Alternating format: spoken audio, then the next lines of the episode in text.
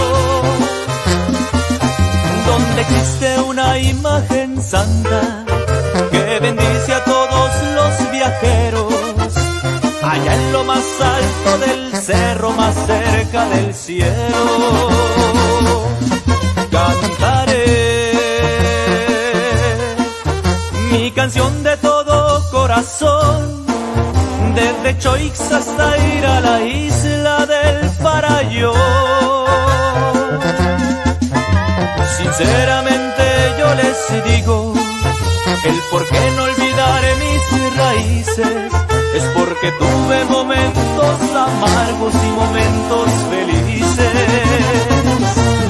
Es mi mochis, querido lugar donde yo nací, tierra de grandes avances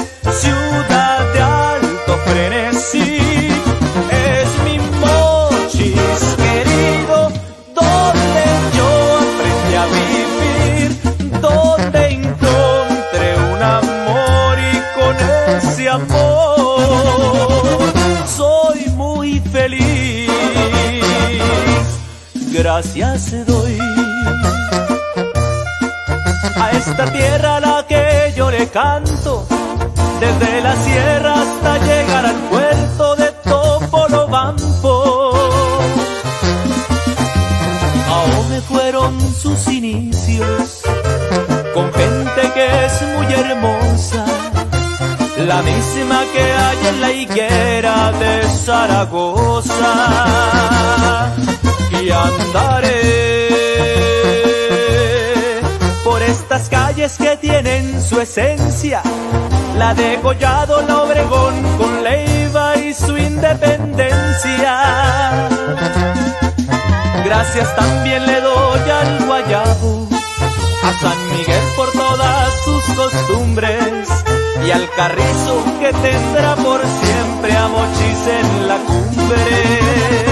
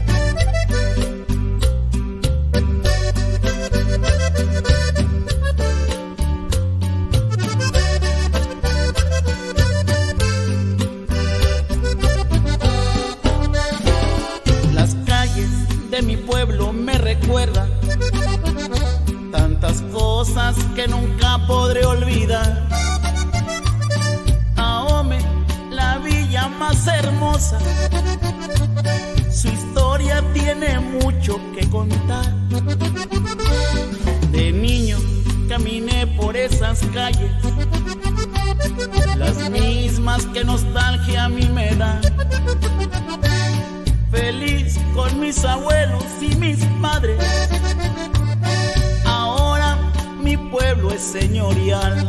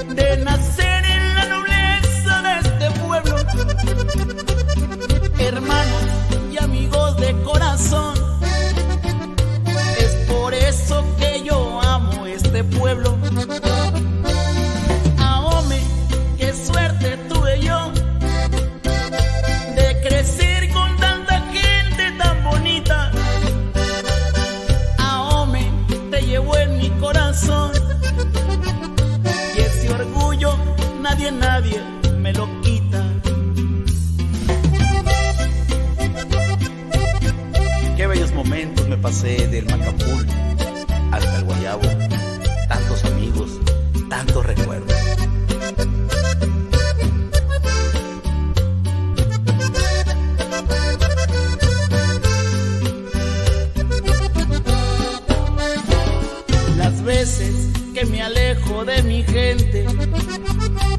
Hay espacios que no se pueden llenar. Y la mente me dice que es urgente, que muy pronto tengo que regresar. Ahome, qué suerte tuve yo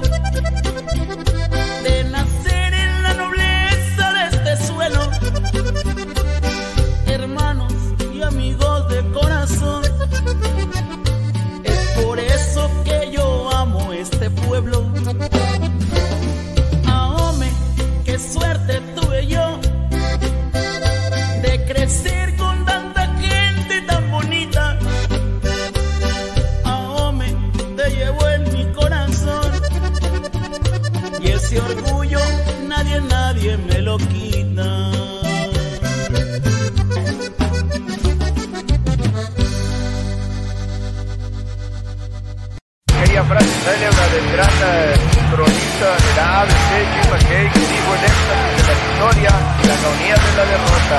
Quería ser un knockout. Sí, una bola y no que cae, no espera ya la pesarda. Pero decide ir por Franco, le dice, vamos. Y viene el picotazo.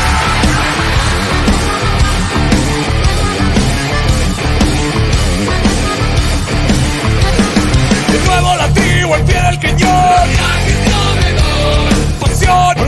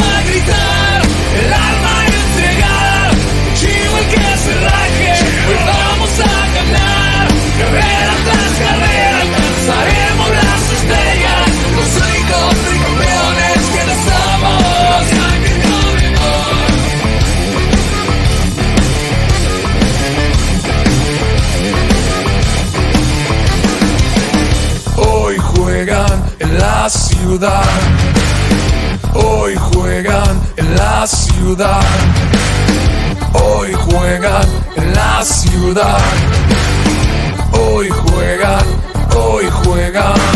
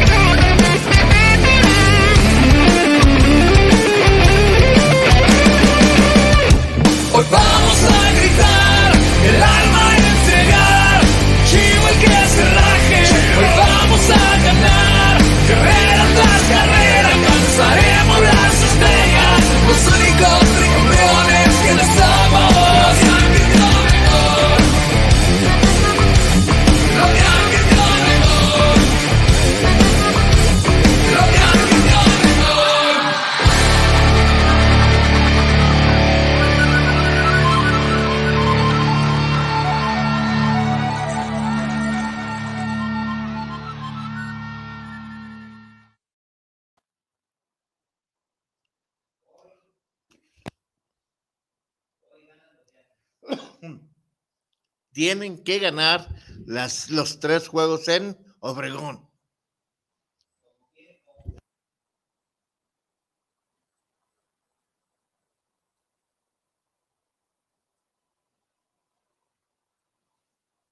Bienvenido, don Guillermo. Buenas tardes. ¿Cómo está usted? ¿No se oye? Es que, es que él está en México. Ya, ya me, ya me escuchan bien, buenas tardes. Ahora sí, ¿qué tal, don Guillermo? ¿Cómo está usted? Bien, gusto en saludarlos. Igualmente, ¿qué, eh, qué novedades o cómo ve, cómo va Ahorita que marchando estaba- la que Liga escuchando, Arco Mexicana del Pacífico? ¿Bien o mal? pues es, es, es, es lo de hoy. eh, hoy se reanudan ambas, ambas series. Sí. eh, con, con, con un día para los Yaquis de que o ganan o ganan, no les queda de otra. Exactamente, también a Guasave, ¿eh? Guasave tiene que ganar. Sí, Gua- Guasave está en una posición un poco mejor porque sorpresivamente sacó un triunfo de Hermosillo. De Hermosillo, que es muy difícil. Y llega a su casa con, digamos que Guasave puede decir que fue a Hermosillo por un triunfo y lo consiguió. Así es. Y lo consiguió. Sí, ahora lo que tiene que hacer sí es, sí es ganar y buscar por lo menos sa- sacar dos, dos triunfos de los tres juegos en su casa. Sí, Exactamente. y, y Hermosillo va por lo menos por uno para, Para volver a Hermosillo. a, a- a Hermosillo. Sí, fíjense que acaba y de en una de esas se diera la final, de de ahí nomás tras lomita entre Guasave y, y Mochis, sería una final inédita entre, entre dos equipos que, que normalmente están peleando en la parte baja del standing, pero que tuvieron una muy buena temporada, sobre todo Calleros. Sí, así es. Este, me, ah, perdón, me acaba de llegar una noticia que en Guasave le hicieron anoche que estuvieron trabajando toda la noche y parte de la mañana para tener un monumento al Pony Quirós. ¿Cómo ve? Bueno. ya, ya lo pusieron ahí en la entrada de Guasave, quitaron el del, presi- el del Bueno, presidente. primero que les dé el campeonato. Falta que pongan el campeonato. Yo pienso que Guasave tiene con qué, la Sí, verdad. Sí, en, en- en todo caso, en los últimos años, desde que volvieron, gracias a, a la política de apoyo al béisbol del gobierno federal, sí. pues en todo caso se lo merecería más el Jesse Castillo. Pues sí, pero fíjese de veras, don Guillermo, no sé si se ha dado cuenta que el Jesse le ha faltado ese bateo de potencia que se le Sí, en- caracteriza. en estos, en estos playoffs. Sí, sí, pero en cualquier momento despierta y la clave es que despierta en un momento clave. Exactamente, fíjese que sí es cierto. Ojalá, ojalá y, y reaccionara el Jesse porque su bateo es muy importante e indispensable para los triunfos en Guasave en este periodo de playoff.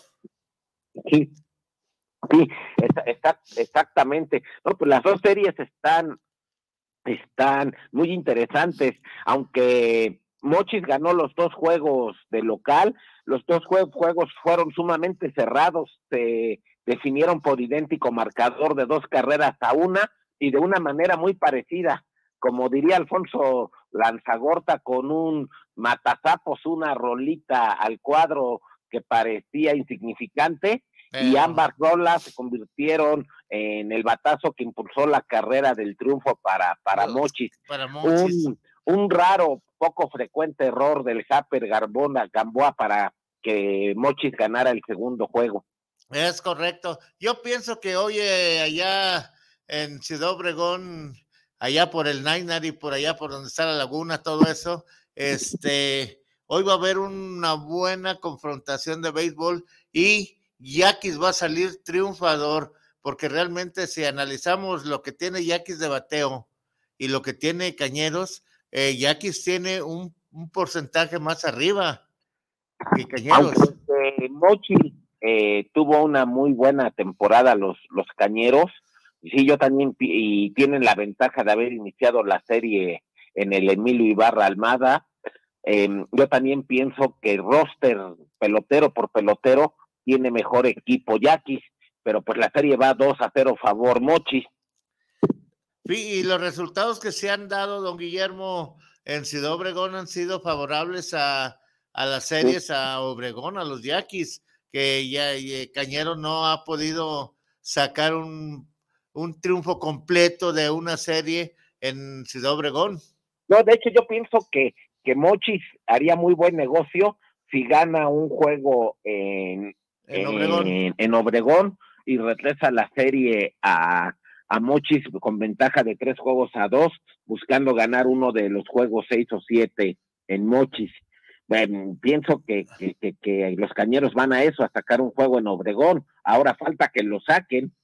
Eh, Ahí está el problema, que lo saquen exactamente, don Guillermo. Yo pienso que si llegara a pasar eso, regresarían a, al Chevron Park, porque ya el nombre de don Emilio Ibarra Almada les valió un sorbete, lo pisotearon, lo Bueno, patearon. eh, Sí, eh, eh, que ahora esta moda de ponerle a los estadios el nombre de una empresa. Ni que fuera taller hay algunos mecánico. que se, que se resisten, como al- el Alfredo Hart, que bien le podría poner al- algún nombre de alguna de sus empresas. no sé, como- Exactamente. sí, como Deportes Martí, Trajes Skylights, al- algunas de esas de, De- de, de sus de- empresas, de sí, de don. Alfredo.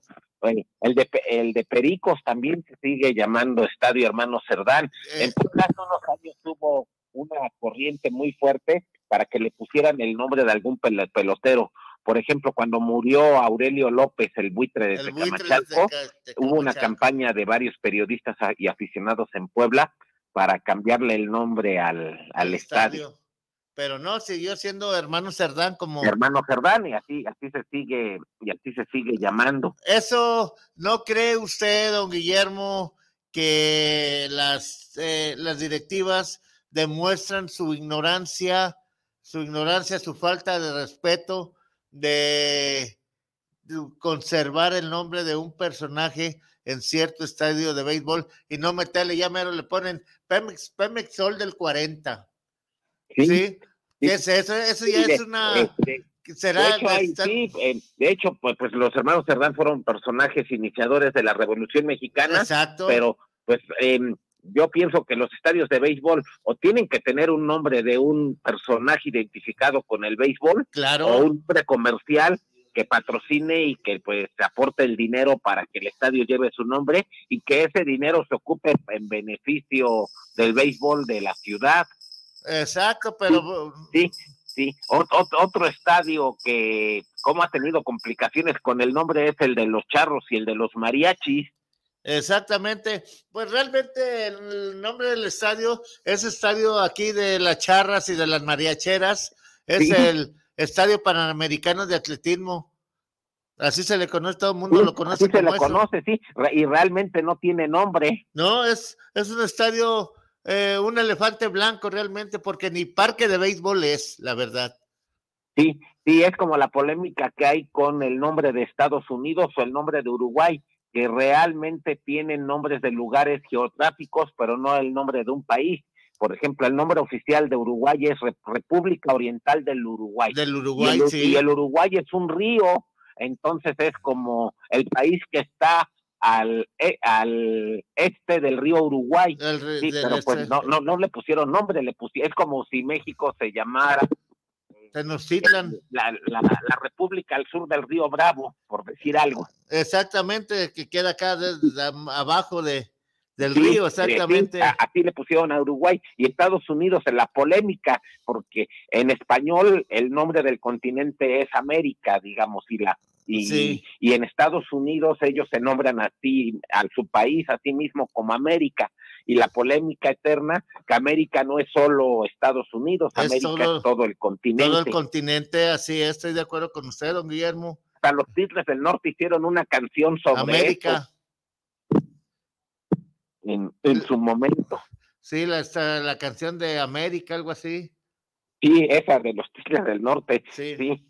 Ahora, don Guillermo, eh, eso que comentábamos de los nombres, ¿qué las directivas o qué los presidentes municipales, los ayuntamientos permiten que se borre el nombre de un personaje que hizo Sí. obras o Por, vio por por- ejemplo, el estadio de los tomateros. Eh. Juan Manuel Ley López murió eh, después de lo, lo último que hizo en su vida fue impulsar con mucho dinero y con mucho trabajo la construcción del nuevo estadio de los tomateros. tomateros. Y a diferencia de lo que pasó con el de Venados, con el que pasó con el de los Cañeros, con el de Guasave, Sí. que fueron una remodelación a fondo, pero fueron remodelación, realmente el estadio original eh, fue el mismo y sobre el estadio remodelaron.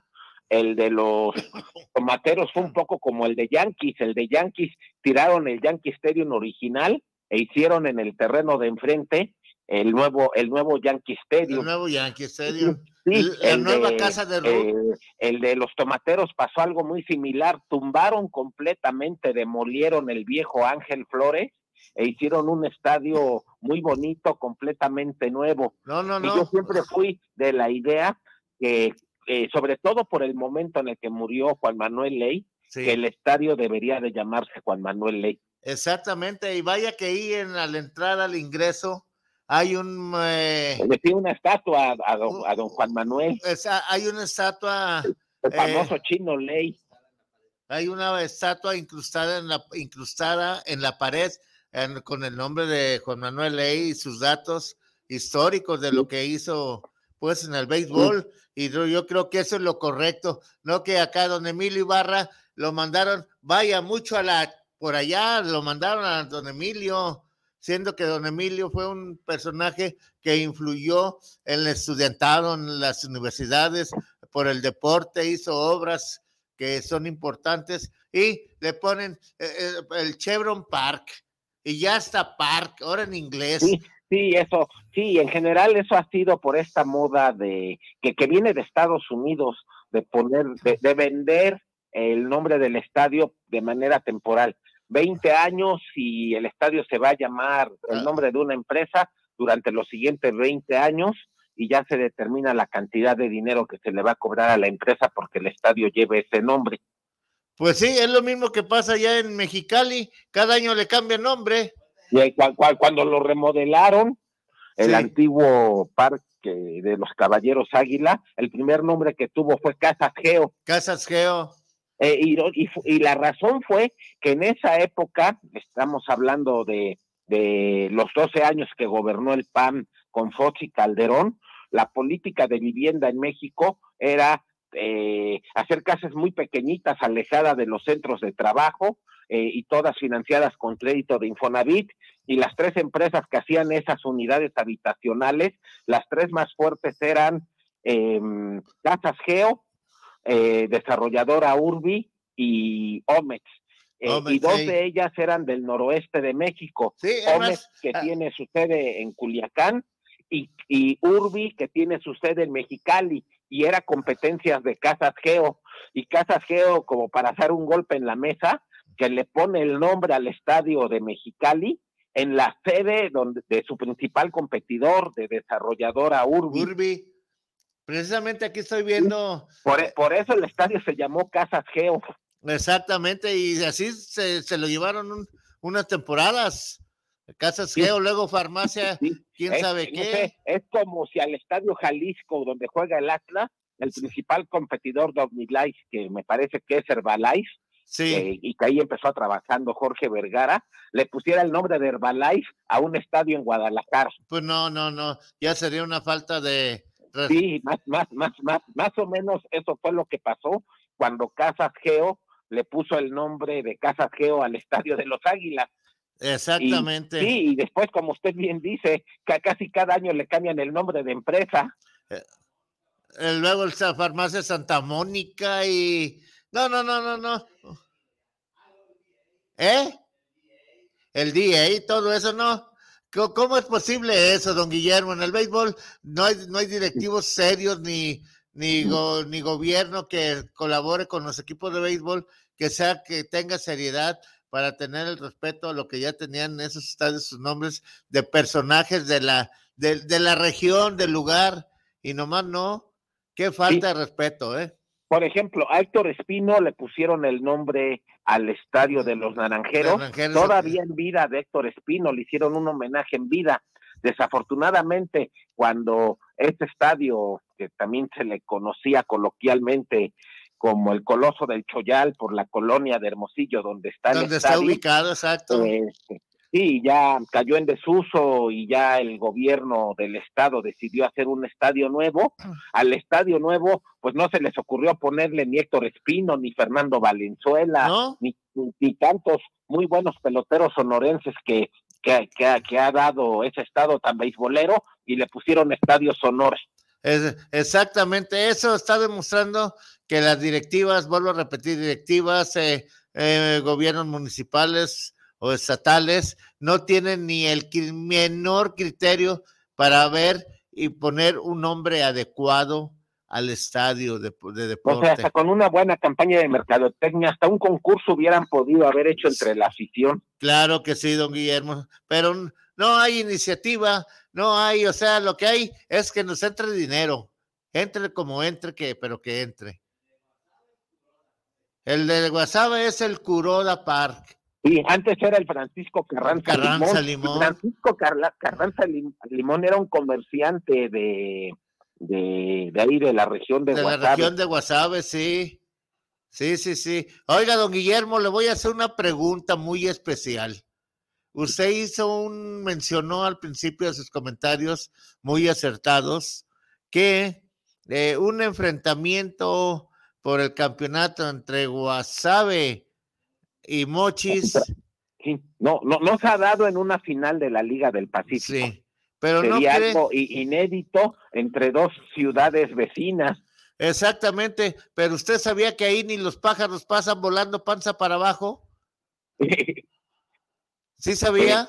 Oh, sí, sí, sí, sí, sí, sí. De hecho, la, la final puede ser entre dos, entre los dos equipos del norte de Sonora. de, de Sinaloa, que serían Guasave y Mochis, o dos equipos del sur de Sonora, centro sur de Sonora, que serían Obregón y, y Hermosillo, o un equipo de Sonora y un equipo de Sinaloa, eso también podría, eso también podría pasar y nuevamente se, revi- se reviviría la añeja y ancestra rivalidad entre Sonora y Sinaloa. La Liga que, se Sonora, pel- Sonora. que- que rival, porque en la historia de México, los Sí. dos estados, cuando México surgió como país independiente y en la constitución de 1824, Sí, eran un, sol- un solo estado, eran el estado de Sonora y Sinaloa, como Coahuila y Texas.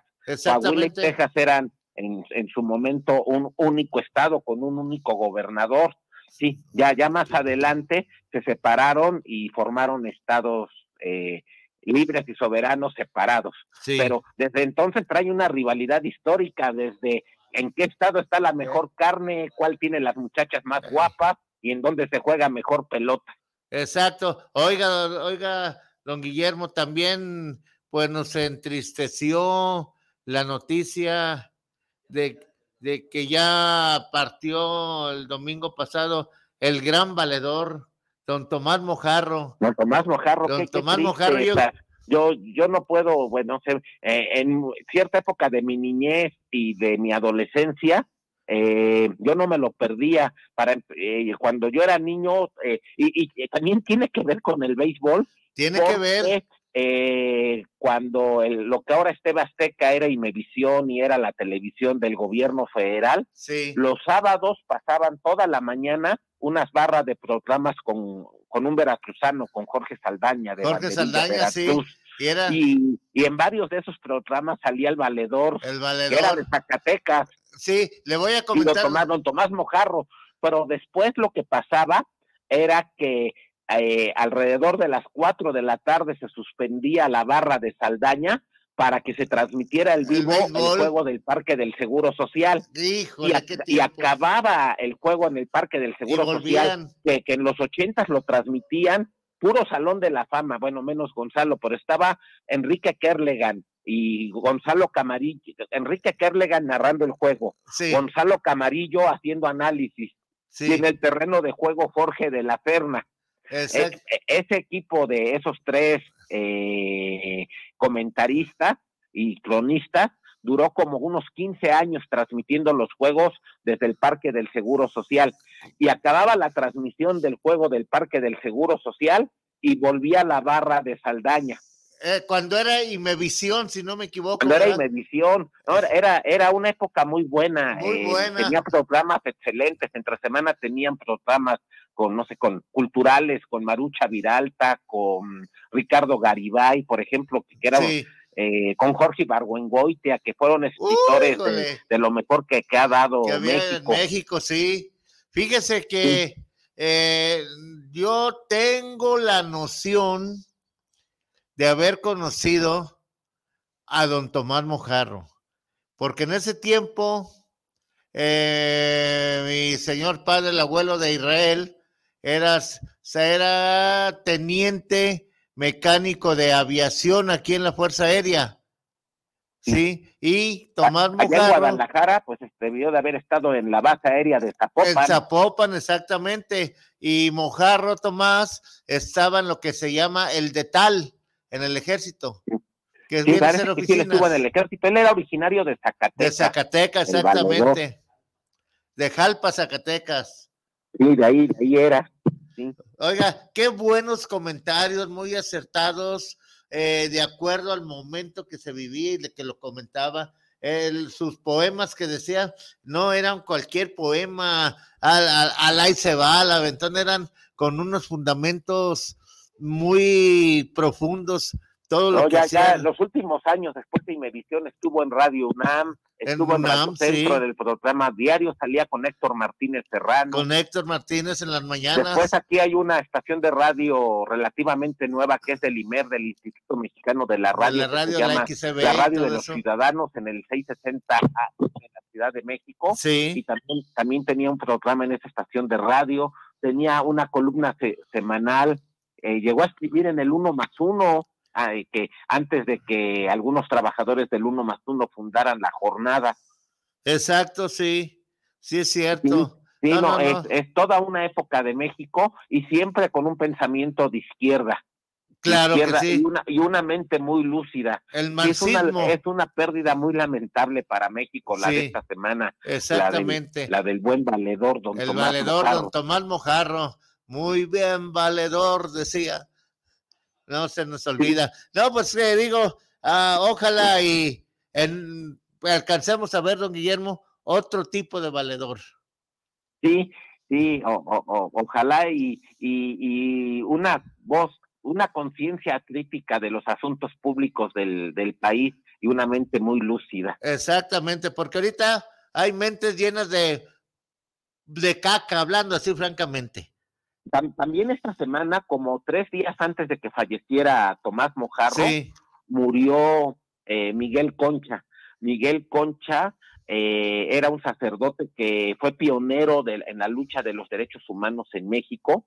Él tenía una columna semanal en la jornada y él dio clases en la UNAM. De hecho, yo hice una maestría en la UNAM y él fue eh, profesor mío de una materia que se llamaba ética empresarial sí, y eh, él fundó eh, en la calle de odontología donde estuvo el donde está el edificio donde López Obrador vivió muchos años ajá, ajá. ahí junto hay un centro cultural que es de padres dominicos él era dominico eh, ahí hay una parroquia donde se ofician todos los días Los misas sí. Y junto hay un centro cultural que ofrece a los estudiantes de la UNAM cursos de idiomas, talleres de música, talleres de literatura, talleres de teatro, este, que, que es muy concurrido por estudiantes de, de la UNAM. Y, y en el tercer en el, en el tercer piso del, del- el centro se llama CUC Centro Universitario Cultural. En el tercer piso él fundó una sede de derechos humanos donde un centro de derechos humanos donde los miércoles de cada dos semanas se, Se daba reúnen. una cátedra de derechos humanos y fueron personajes de activistas de los derechos humanos en México como Digna Ochoa, como el, el general Francisco Gallardo que murió de COVID en el 2020. Em, Sí, el y- general murió, sí. Él, sí, y él, él murió dos días antes que, que Tomás Mojarro. Digamos que la intelectualidad en México perdió a dos personajes importantísimos dos días seguidos esta semana. Ahorita ya no hay, ya no hay nadie, se puede decir, ¿verdad, don Guillermo? Acá, como alguien decía cuando murió, el padre fue Miguel Concha Malo. Él ofició la misa de cuerpo presente de Rocío Beltrán en esa parroquia de los dominicos que está en la calle de odontología en Copilco. En Copilco, Eh, sí. el- Rocío Beltrán fue la primera esposa de López Obrador. Ajá, ajá. Eh, Y él, él- él ofició su misa Su de misa. cuerpo pre- presente cuando, cuando, cuando falleció. Sí, no, no, no, no, no. Sí, Oye, sí, ya- pues sí, y sí, a pesar de, de ser sacerdote, un hombre de izquierda, intelectual y también una conciencia muy val- valiosa en, en México. De hecho, sin Tomás Mojarro y sin el padre Concha, mucho de lo que es México en la actualidad no se podría entender. Exactamente. Se entendió y se ha entendido y se seguirá entendiendo por lo que dejaron ellos estos. Me, acuerdo que ahora que hablábamos de los sábados de Saldaña, una Sí. vez me acuerdo de un juego, creo que fue en el 85, la temporada que Chito Ríos el- completó todos los juegos que, que abrió. 1985, sí, con Tigres. Hubo un juego en el Parque del Seguro Social entre los Paqueteros de Córdoba y los Diablos Rojos del México. El juego se fue a 15 entradas y mi visión transmitió todo el juego. Me parece que los juegos empezaban a las 4 y en lugar de Empezaban a las terminar como a 4 de las la 7 tarde, para sí. que la transmisión de Inevisión volviera con la barra de sábados de Saldaña, transmitió todo el juego y eran como nueve y media, 10 de la noche y no había acabado y ya la barra de Saldaña pues volvió como a las 10 de la noche y todos molestos de que les habían quitado como tres horas de Del juego, sí. Pero, pues, era la, la fiebre del béisbol, don Guillermo. Eh, con Córdoba estaba Ramón Arano, que fue leyenda de los Diablos. El Toche Peláez. Eugenio Cotes, era, sí, e- era otra época del béisbol en México, era la época de Pedro Treto de los años posteriores a la nave. Exactamente. Fíjese que hablando de eso, estaba platicando con Israel hace rato.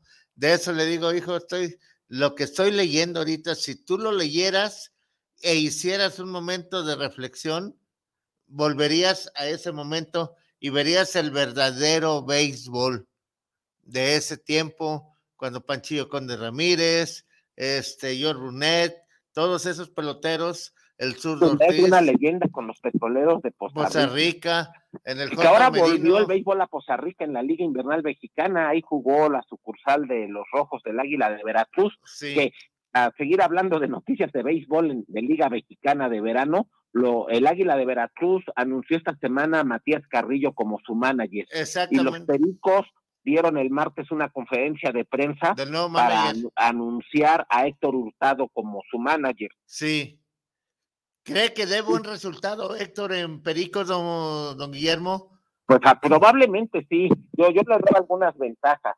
Tradicionalmente los catchers suelen ser buenos managers. Sí. Y en su momento, antes de César, de César Tapia, que ya es una leyenda con Pericos, Héctor Hurtado durante varios años Mm. fue el mejor catcher a la defensiva de la Liga Mexicana. Exacto. No sé, un tipo como, eh, como José Félix Navarro, más como José Félix, que, que ahora se, eh, yo que ya lleva tres o cuatro outs en las bases en estos play, en estos playoffs y está jugando con el equipo de su tierra aparte, él es de una ranchería ahí cerquitita de Guasave.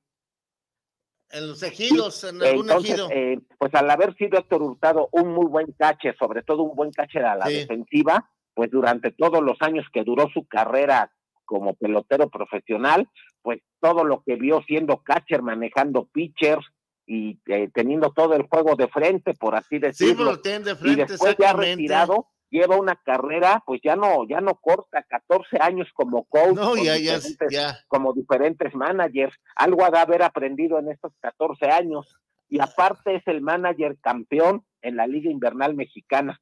Exactamente. Oiga, don Guillermo, no sé si vio que salió esa semana una encuesta de los mejores catchers que ha habido en la Liga Mexicana. No sé si la leyó. Sí, sí, sí, sí la, sí la alcancé, sí la alcancé a ver. Ahí, ahí hizo falta nombres como el de, ay, ¿cómo se llama? Este catcher que era de los bravucones que estaban en Diablos Rojos del México, Beto Palafox. Sí, no, sí, siempre polémica hacer una lista tan, tan restrictiva. Sí. Sí, no sé si ponemos, si ponemos nombres de cachos extranjeros que han venido a México, pues tal vez ninguno pueda competir ni rivalizar con Roy Campanella. Ah, lo no, que- nunca, por lo, no, por no. lo que hizo Roy- en Estados Unidos. Roy Campanella es, eh, es una, eh, se escribe con mayúsculas y no cualquiera va a llegar Sí. a poner su nombre con No. mayúsculas. Eh, eso es por los extranjeros. Sí. Ahora por los mexicanos, pues siempre eh, por, por porque tuvieron una car- carrera longeva, Sí. porque estuvieron en Estados Unidos, este, pues siempre se hablará de Paquín y de y del Calimán Robles. Claro. No, pero- sí, pero los cachos en México no se circunscriben nada más a, a ellos.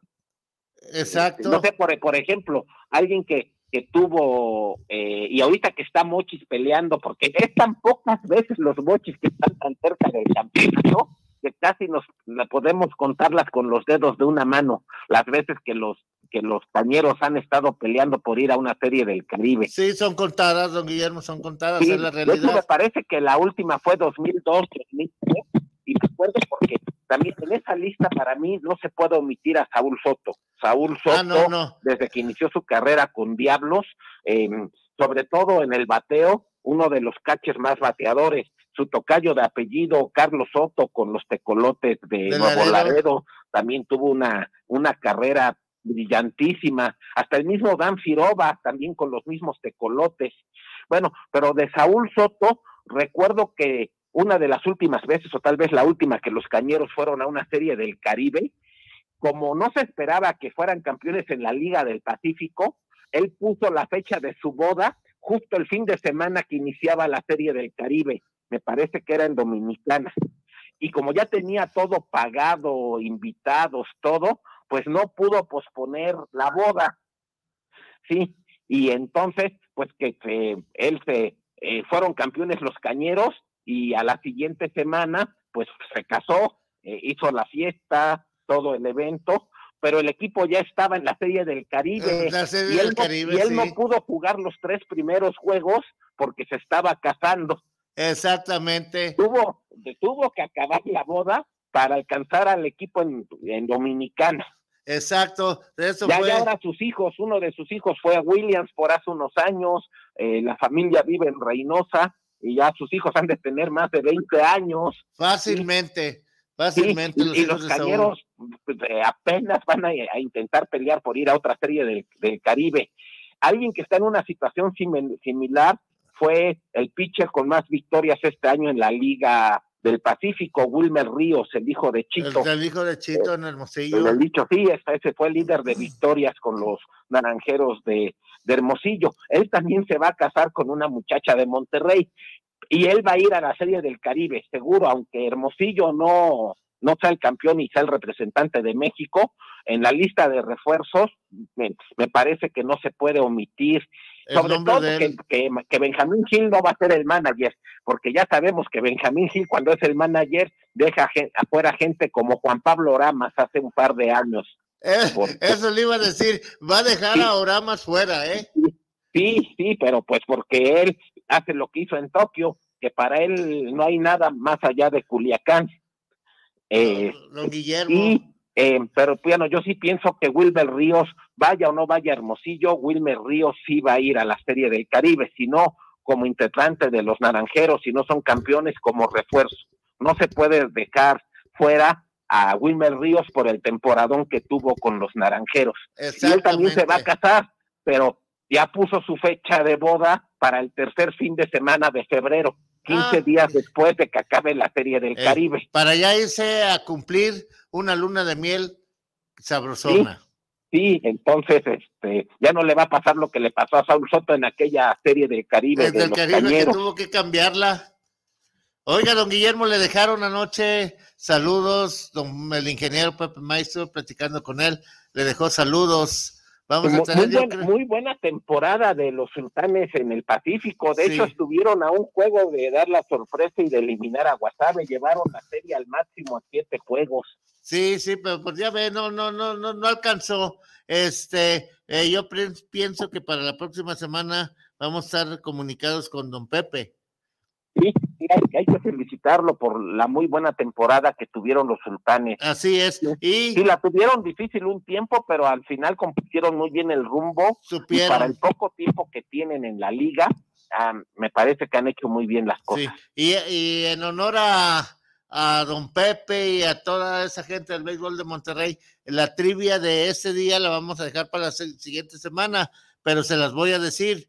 Díganos ustedes, grandes conocedores del béisbol en México, de aquellos niños campeones que dirigió el señor César Faz, Lucky Haskins, Haskins y José González, qué peloterito o, joven dormía en el suelo, no en la cama. Díganos su nombre, apodo a, a